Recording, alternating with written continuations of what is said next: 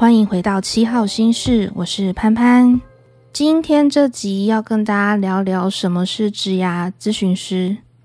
因为在上一集呢提到职涯咨询的服务后，真的有好多朋友们在私讯或者是写信都有来询问，很好奇说，诶，职涯咨询师的工作模式是什么啊？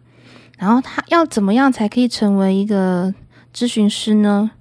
那如果做这个工作，呃，未来前景是什么啊？那这个咨询师跟心理师又有什么不一样的地方呢？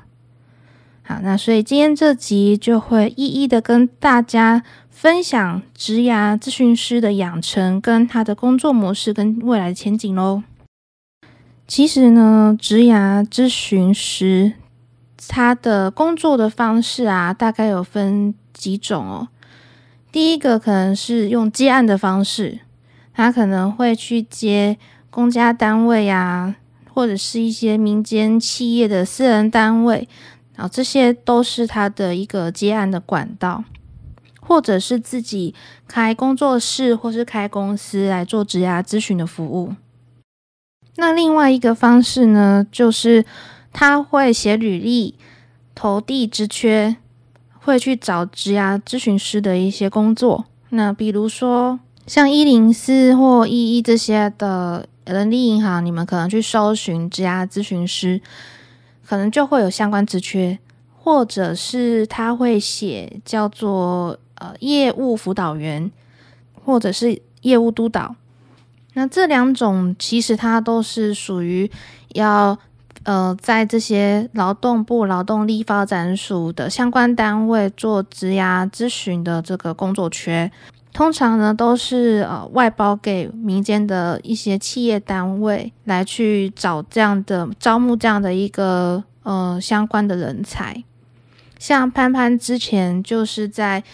呃用这样的方式，在私人的企业单位呢。嗯，应聘，然后担任这个劳动部劳动力发展署桃竹苗分署做这个职涯咨询员的这样的一个工作。那跑竹北啊、新竹或者是一些职业训练场，面对民众去做他们的求职的一个探索，然后做心理测验。嗯，这些心理测验就是做一些职涯方面的测验啦。那嗯，也用这样的方式，它是一个领固定月薪。那跟接案就不一样了，所以接案的话就会是你就是按人头计算嘛，然后一个小时是多少钱这样的方式，或者是就固定吃人投入，然后呃就是会外派驻点在这些就业中心单位去奔波。那再来会有一些可能是呃民间单位自己开这种职涯咨询的工作室或公司，那。他可能一个人会做不完，所以他会去找一些相同领域有这样背景的人，那招募进来，就是也是做接案的方式。那他就不一定会是有月薪，有的听说有，但有的会是也是用接案。那再来有一些人，他可能拿到这个职涯咨询的一些国际的认证的证照之后，他可能会想要。嗯、没有做过人资，可能跑去从事人资招募啊、或者是说跑去做猎头，但也有蛮多是倒过来的。他本来可能是做猎头、做人资，那他就觉得他想要做更不一样的工作模式，可能就会选择再去进修这种呃职涯咨询的国际的认证课，来协助自己的职涯的转换。那很多人刚刚听到我提到说有职涯咨询师国际证照课。这是什么？那这就是他作为职涯咨询师养成的基本的关键的地方。你必须先去透过上这样的国际认证，比如说 GCDF 的这样的一个全球职涯发展师的证照，或者是 CDA 那个生涯的国际发展师的这样的一个证照，他们的受训时间。我觉得算长了啦。如果跟一般外面好多琳琅满目的课程相比来说，其实他们课程上的周期已经算长。那都是非常有系统性结构的，一步一步的去教你。那如果你本身可能不是学什么心呃心理系的啦、社工系的啊，这些领域的都没有问题。不管你是来自各行各业的专业人士，你可能是本身背景就是人资，或者是你就是心理师，或者呢你可能是工程师、行政管理师这一类的。其实各行各业，如果你真的觉得，你对职涯咨询师这样的工作非常有兴趣，重要的是你很喜欢去帮助别人那种感觉。那我觉得你就可以透过这样的课程去受训之后，慢慢的接案累积经验，或者是直接找相关的这样的一个工作缺去做。因为其实要成为一个职涯咨询师。虽然感觉只是在帮助呃大家去做一个求职啊，或是职涯探索这件事，感觉起来跟心理师好像处理心理议题，呃这样的一个层次是不同的，觉得好像可能比较容易去做，但其实它也是有挑战的，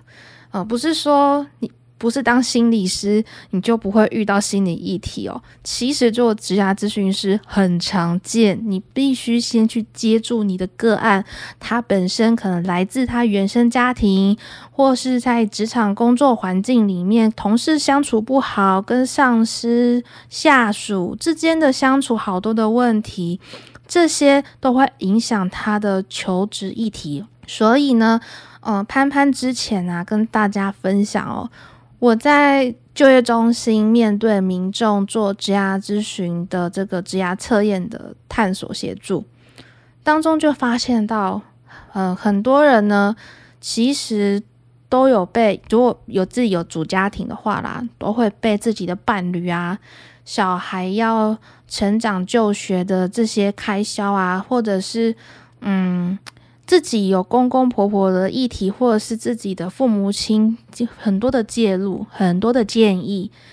来自他们对这些个案的担忧，都会很影响这些个案在做求职的选择跟准备。可能你会从里面发现到，他明明就学历很好，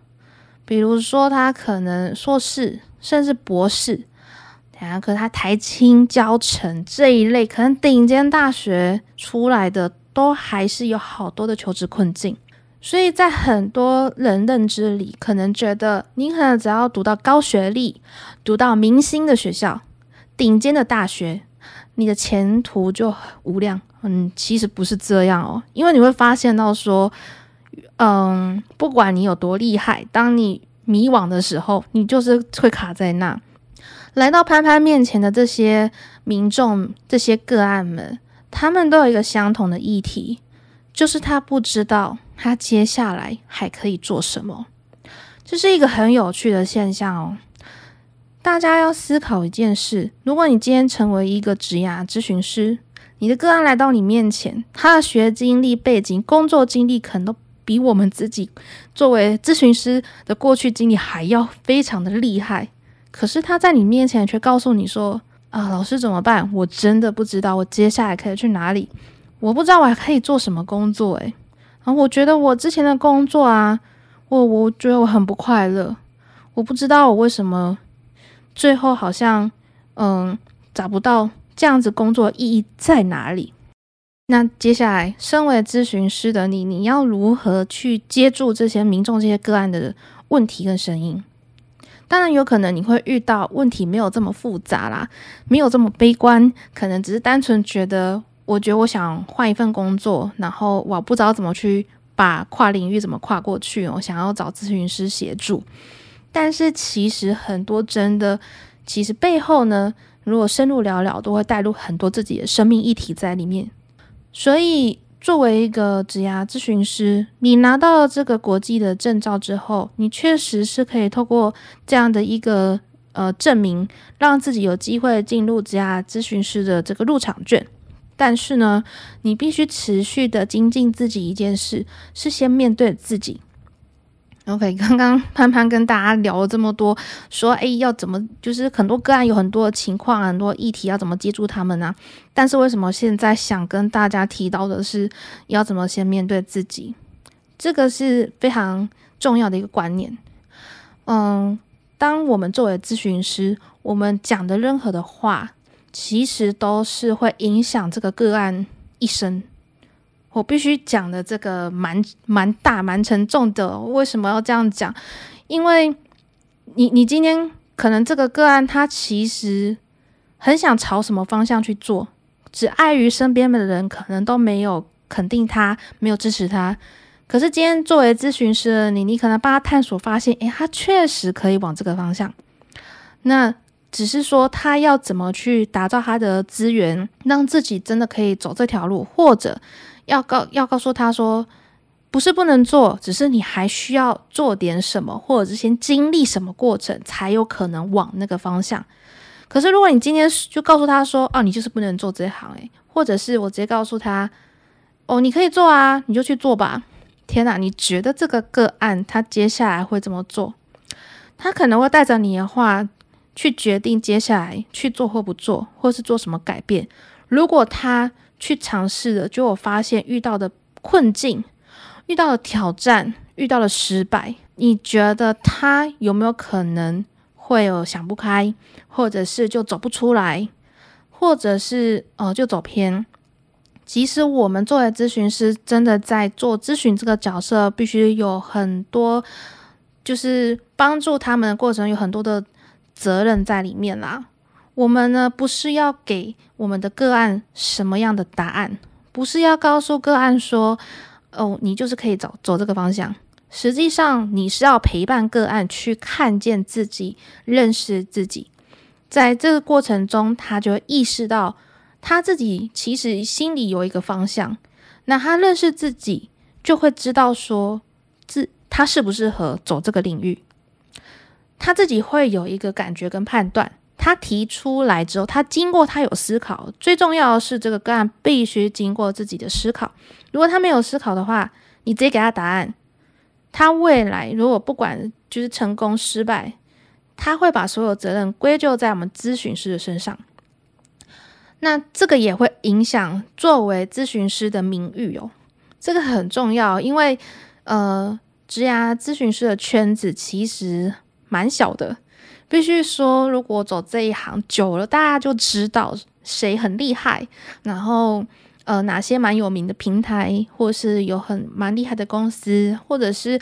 呃有什么样背景的人做这个蛮厉害什么什么的。那每一个咨询师，他因为来自有自己的过去的工作经验、学经历这些身份背景的不同。他所带出来的这个咨询的风格跟特质，还有方向就会有所不同。比如说，在就业中心，我们很常见，我们会有非常多的职涯咨询师去轮替。那每一个咨询师他的风格不同，有的呢，他可能是人资背景出来的，所以他很擅长去帮你修这个履历，然后知道人资的角度或者是企业方的角度，大概都是在怎么想，怎么去看这个人才适不适合来到我们公司。再来呢，就是他可能适合帮你做创业的辅导，如果你想要斜杠。呃，或者是打算考虑要不要创业，那其实呢，有些职涯咨询师就可以提供这个很专业的资源，告诉你，比如说你可能是女性想创业，那我们他就会告诉你说，我们有什么样的资源专专为女性的，比如说像政府啊，也有提供什么什么微型的一些凤凰的贷款，创业贷款，嗯，那如果是。普罗大众一般百姓想要创业的话，有什么资源？然后这些咨询师都会提供你非常多管道，跟协助你去一一的盘点，还有周全的计划。那有的人可能只是想单纯斜杠，他可能要同时了解斜杠创业，或者是他又要把自己的正职稳定下来，想要提升自己正职的这个工作的。状态，比如说他可能从一般小职员，他想要晋升到一个小 leader，到一个小组长啊，或者是什么的，那他希望晋升到那个位置之后，就可以斜杠什么身份。那其实有这种相关领域的咨询师，他就会提供呃很好的一些经验的交流。所以呢，想成为职涯咨询师的人，不要太担心说。呃，自自己不是这个相关背景哦，大家可能会怕啦，就是觉得心理师就应该比较适合，因为毕竟我们可能从小到大就会知道学校有辅导老师，然后他可能就是心理系出来的，然后那可能本身又读到了心理所，然后最后考上国考当心理师，他们可以帮我们做生涯的规划、生涯探索。但是呢，其实心理师跟家咨询师有一些不同的差异点。这个差异点目前呢、是有有一些厉害的人真的有突破这个困境哦，但是普遍大部分还是有这样的一个问题。举例来说呢，呃，大家都会误误会说，如果我今天找心理师聊不聊，是不是我的心理生病了才要去找心理师？诶，其实不是哦。在国外呢，非常普遍。如果就像台湾人感冒就看医生一样，在国外就是你觉得你有困境想聊聊，那我就去这个身心诊所，好去做咨询，找心理师聊聊。那同样的道理，其实，在台湾呢，你有任何的一些呃生命的困境、职业困境，其实都可以跟心理师聊。但心理师最终跟职业咨询师的差别在哪？第一，心理师的养成是你必须读心理系嘛，然后你的研究所最重要是研究所，你是心理心理的智商所啊，然后或者是临床所，那你出呃出来毕业之后，你要中间你还要实习哈，那实习完然后写了论文，然后毕业你要考上国考，拿到心理师的资格，那你就可以去登录，然后就做做这样的服务。但职涯咨询师他的历程是蛮多，都是先工作。有没有听到差别？职涯咨询师是先工作，然后有社会的工作经验历练，然后他会带出很多业界的东西和业界的经验、业界的角度，然后提供给民众去思考比较实际的的问题。这不是说所谓心理师他就做不到这件事，而是心理师他们的培养的环境其实比较专注于每一个人的心理层面，他的情绪层面。嗯，这些刚刚前面潘潘有提到的嘛，我们其实做职涯咨询师也需要接触个案的情绪什么的，所以其实人呐、是很复杂的。你觉得你是来找工作求职问题？可是实际上会带出非常非常多的一些问题哦，所以心理师他可以很直接的发现到你的问题，知道怎么快速接住你。那后面就是可能会介绍一些相关的呃求职的资源管道给你，然后协助你做一个方向探索。比如说可能会用到牌卡啊、生涯卡啊什么这些的。所以心理师可以做的事情是这样。那你如果问心理师，比较细节的说，嗯，就我如果我要做一个工程师，好，那我的这个履历要怎么写，可以让自己比较容易有面试机会，会被录取呢？如果你又问心理师说，嗯，我想了解哪些行业领域怎么样怎么样的，对于心理师来说会有一些辛苦，因为对他们来说，他们专注于的是你的情绪感受，它让你的状态比较稳定，比较有好的清晰的思路去认识自己之后，这是他们最关键的点，然后让你比较有力量的开始为自己准备下一步。那职涯咨询师就是会更接地气的方式，直接告诉你业界就是长怎么样。好，那可能有一些的咨询师的人格特质可能比较是目标导向型的话。那他比较不会去接住我们的情绪，他会比较客观，直接告诉你：诶，依照你的学经历背景，如果你想要转职，你想要，比如说我想要从工程师转成做 PM 的话，那我可以怎么写？然后我有什么条件？我需要再做足什么？我怎么？然后面试的时候一定最容易被问什么什么问题？这种跨领域的话，很多技巧怎么回答？这些都是呃，作为职涯咨询师可以快速提供的这样的一个方式。好，所以这些就会是心理师比较缺乏。当然，相对来说，作为职涯咨询师也比较缺乏心理师这种可以接触别人情绪的能力。所以现在也越来越多可能本身是心理师，然后后来他去拿了这个职涯咨询的国际的认证之后，他就有提供这个专业职涯咨询的服务。然后有一些可能做职涯咨询师的人做了一阵子，就会跑去进修智商所。所以其实还蛮多这样的一个发展的状态。所以如果说你可能曾经对于想考心理系啊，想要当心理师是有向往的，可是你可能没有太多的时间筹码去给自己全职当学生的话，那你就可以试试看职涯咨询师。如果你觉得自己在你的工作领域也做得，觉得自己还算蛮得心应手，能够掌握有一定的专业度，我觉得可以不妨可以试试。那其实呢，做职涯咨询师不只是可以在台湾做，你拿了国际认证之后，也可以在国外做。嗯，两岸呐，或者是说其他国家都可以，因为这些证照有大部分都有在很多国家是认可的，所以它在其呃很多国家都是可以通用，并没有被限制。不过大家还是要注意一下啦。目前台湾市面上有有一些民间单位自己开的一些呃职涯咨询的课程啊，呃，有一些比较是只限定在台湾比较会被认可啦，然后有一些就是很明确，就是它是国际性的证照，还是有差的，不过都很好，只是要思考一下说，如果你未来可能想要有走国际性的话。嗯、你可以先从台湾的这边了解台湾相关的民间单位开的课程了解，也可以试试看国际性证照。那国际性证照在台湾目前有引荐的一些单位，可能像百度啊，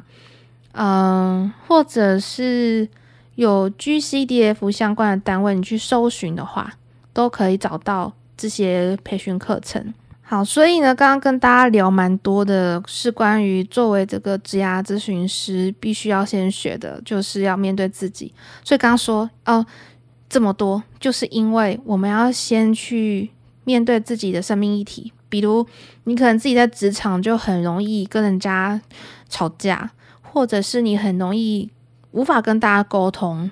那你想想，你的个案可能也是有面对这样的情况。当他在面前跟你提出来说他遇到这个情况，你自己也遇到了，可是你还没有去面对跟准备好调整过，你怎么有办法接住个案这个情况，跟告诉他其实你可以怎么做？所以，作为职涯咨询师的养成，蛮建议大家就是你先保有自己的正职工作，然后边进修这个课程后拿到证照。慢慢的，先去一些单位接案，或是从身边的朋友去给你当练习的对象。慢慢的，然后这个过程中，你还要持续进修一些呃关于咨询的技巧啊、或者是你们可以参考一些呃自我成长的课程。那其实潘潘还蛮推荐的啊，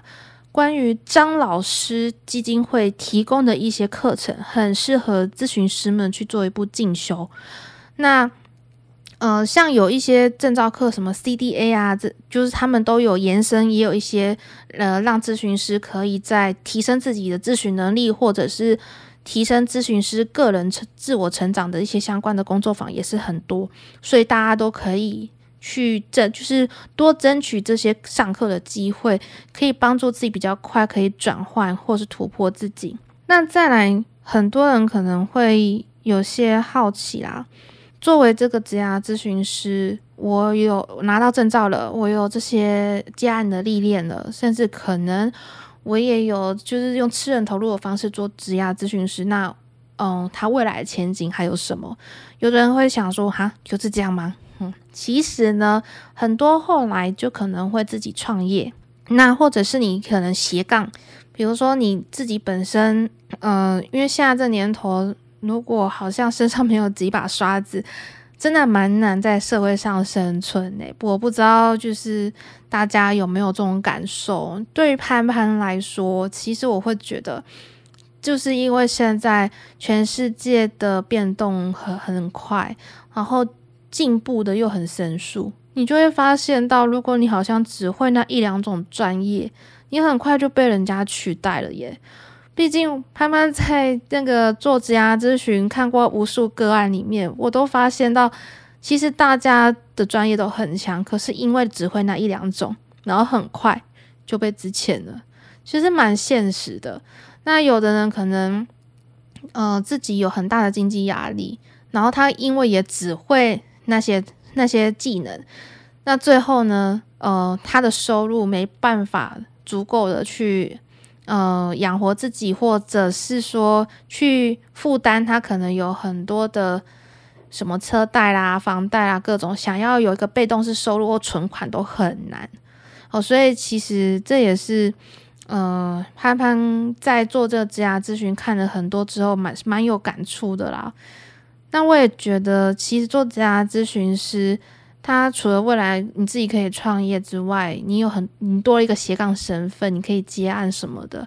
你也可能会因为透过这个职涯咨询，有发现到自己有一个使命感。这个我必须跟大家讲哦，讲了这么多，有一个最重要就是做这行你要有使命感，因为不然做久了你会发现民众都有很多负能量，你要怎么去接住他们的负能量之后帮助他们，然后你又要把自己。这个接收到他们负能量的这些能量去排除，其实这这蛮重要的，不然久了你也会职涯咨询师也会有职业倦怠症的哦，必须跟他讲，这也是会的哦。所以一定要去学一些方法，帮助自己去排解情绪什么的。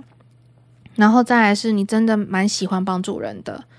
你觉你很，而且你很喜欢跟大家聊聊，因为这个行业你真的，你说比较内向的人不能做吗？可以做啊。哦，因为其实你也会遇到很多内向的人，可是当你可能进入自己的专业的时候，变成一个咨询师身份上来的时候，你就会瞬间，诶，就就你会发现你自己会就会进入那个状况。所以其实可能比较内向的人也不要害怕，说是不是就不能从事这个职业看看。好，那再来就是做这个职业，他因为在面对这些个案的过程中，你觉得你在帮助对方，对不对？可是实际上，你会发现你是会因为个案他们的反馈，让你觉得自己被赋能了。赋能这个力量是很强大的。你不只是在帮助个案，他找到他的力量，他有信心为自己的人生下阶段努力。其实同时，你看到他们呃成功的为自己人生走到下一步的时候，或者是有些自我突破的时候，你自己就会觉得哇，很有成就感。你会发现，原来我也可以做到帮助一个人，在他人生中，尽管只是他一小小部分的一个过程，可是你却影响他未来人生最后的一个旅程。所以，其实它是一个生命影响生命的一份非常有价值的工作。那其实潘潘跟大家聊这么多呢，也让大家比较清楚知道职涯咨询师。是什么？然后他如何养成他未来的发展前景？所以也欢迎大家，如果你们想了解职涯咨询师的一些养成更细节的一些问题，你们都可以留言或者是写信给我哦。好，节目来到了尾声，还没追踪节目的朋友们，赶紧追踪起来吧！也欢迎大家在下方留言给我哦。我们下集再见啦，拜拜。